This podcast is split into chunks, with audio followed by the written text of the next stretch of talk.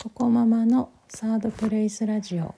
この番組は意識高い系の情報が大好きでとりあえずやってみるけど続くのは結局2割くらいの私ココママが毎日忙しいママやパパの居心地の良い場所いわゆるサードプレイスとなることを目指してお送りする番組です。はい、えーと、実は今日はもう木曜日の朝でして、えー、本来水曜日昨日の朝にお送りすべきところ1日遅れまして大変申し訳ございませんでした。えっとですね、ま、かなり最近、えっと、仕事と育児でこうバタバタしておりましてもう本当にあの毎日眠くてですねでえっ、とおとといの夜に寝かしつけをしながらこれは多分このまま寝てしまうだろうから、えーと、水曜日は朝かなり早く起きて収録をしようと思いながら、えー、寝たんですけどで結局、えー、水曜日の朝、えー、思った時間に起きれず寝坊をしましてそのまま一日が過ぎていき今に至るというところでございます。大変申し訳ございません。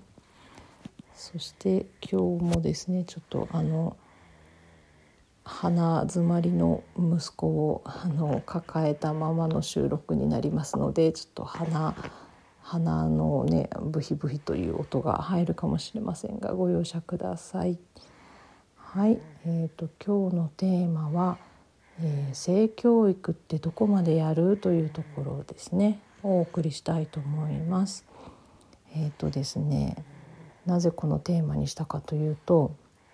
ね、近頃3歳の娘からですねあの私ってどこから生まれてきたの？とかですねあとはなんでママにはおちんちんがなくてパパにはあるの？とかですね、まあ、そういう質問を受けるんですね。であの、まあ、こういう身体的な、ね、特徴とかあの自分のルーツに関することとかってやっぱ気になるみたいなんですね。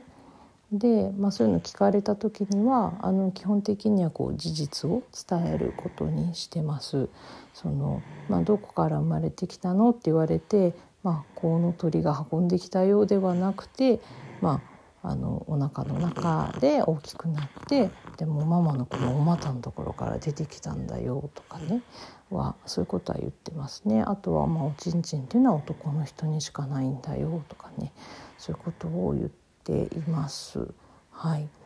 で、まあ、こういうふうにあの聞かれたことに対しては、まあ、なるべくそのままの事実を伝えようとしているんですけれど、まあ、それ以上にですねあのこちらから積極的にあの性教育をしようとした時にあのじゃあいつ何歳であの何を教えるべきかっていうのってちょっと悩ましいかなと思ういますのであのちょっと今日はこれについて私の考えていることを述べたいと思います。えーとまあ、いつ何を教えるかっていうのはもう、えーと、性教育をする目的あのなんで必要なのかっていうところに、まあ、立ち返るのが一番いいのかなというふうに思っています。でそうすると、まあ、おのずとあの子どもの年齢によってあの教えることって変わってくるかなというふうに思っています。とで例えばあのうちの娘のように、まあ、3歳ぐらい、まあ、言葉が分かるようになってきてから、まあ、小学校低学年ぐらいまでですかねに関しては、まあ、何を教えるかっていうと、えーまあ、目的、ね、今あの私があの気になるのはやっぱりこう性被害に遭うことですねだからそれを防止したいなというふうに思いますね。なので、まあ、それに合ったあの教育をするとなると,、えーとまあ、うちでやってるのはそのお股とお尻はその大事な部分だと。だからあのパパとママがそのおむつを替える時とあとお風呂で洗ってあげる時以外はその他の人に触らせちゃダメなんだよと。大事なとこなんだよと。だからもし触ろうとする人がいたらあの嫌っていうとかあと,、えーと、逃げるっていうことをしようねっていうことは言っていますね。はい、でえっ、ー、とじゃあ今度小学校の高学年に近づいてきたら何するかっていうとやっぱり、えー、まあ、女の子だったら、ね、そろそろ生理も始まると思うのでその時には、まあ、自分の体に何が起きてるのかをまず知ることが重要なのであの生理の仕組みは教えてあげたいと思いますね。であとはあのそれだけじゃなくってまあ、生理前のその体調不良ってありますよねあの頭痛とかあとなんかこう腰が痛いとかでそれってあの人によってかなりあの重症というかあのかなり辛くてあの日常の生活にも支障をきたす程度になる人もいますよね。でそういうことをきちんとあの理解してあのもし、ね、娘自身がそうあのなるだとすればそれはきちんと理解しておく必要もあるし娘自身がそういう症状軽いとしても他の人がそういうふうになっている可能性もあってでそういう人たちはきちんきちんとねやっぱ気遣ってあげなきゃいけないということも教えたいと思うのであのそういう不調あの生理前にはあの体調があの優れなくなることもあるんだよっていうこともちゃんと伝えたいなというふうに思います。で、えっと、さらに言えばあのなんか最近聞くのがあの生理が恥ずかしいことだっていう、まあ、あのえーと、社会的なその風潮というのは昔からやっぱりあってであのそれによってあのナプキンを買うのをためらう子っていうのもやっぱり一定数いると。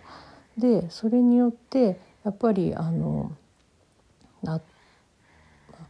えー、ナプキンを変えるあの頻度とかも下がっちゃってあの不衛生になってあの体に支障をきたしてしまうという子たちもやっぱいるみたいなんですよね。うんまあ、幸いにも私はあのそういうあの風にあの思っていなくてあの別にナプキンを買うことためらったことなかったんですけどでもあの、ね、あのそういう風な社会的なあの認識をあのこう受けてやっぱりためらっちゃう子もいると。なのでそれだとやっぱり体がねあのやっぱ支障をきたすとねそれは良くないと思うのでそこはあの恥ずかしいことじゃないということをきちんと教えてあげたいなというふうに思いますね。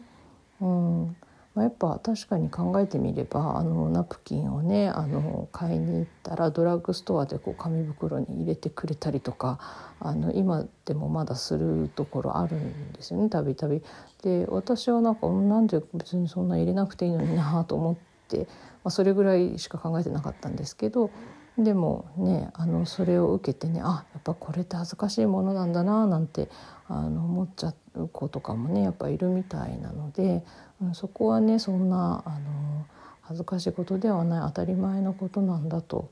ね、生理が来ることは女の子にとって当たり前なんだよと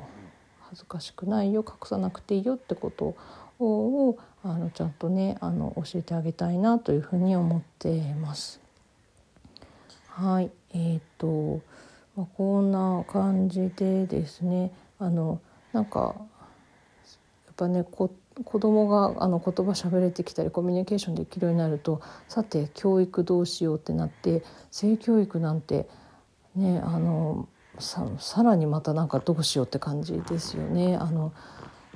どういうふうにやっていくかなんてあんまり大っぴらに議論されてることもないと思うのでなのでちょっと自分なりに考えてみました。皆さんはどのような教育されてますでしょうか？気になるとこではありますが、えー、何かしらご意見いただけたらすごく嬉しいです。それでは今日はこの辺りで失礼いたします。また日曜日の朝にお会いしましょう。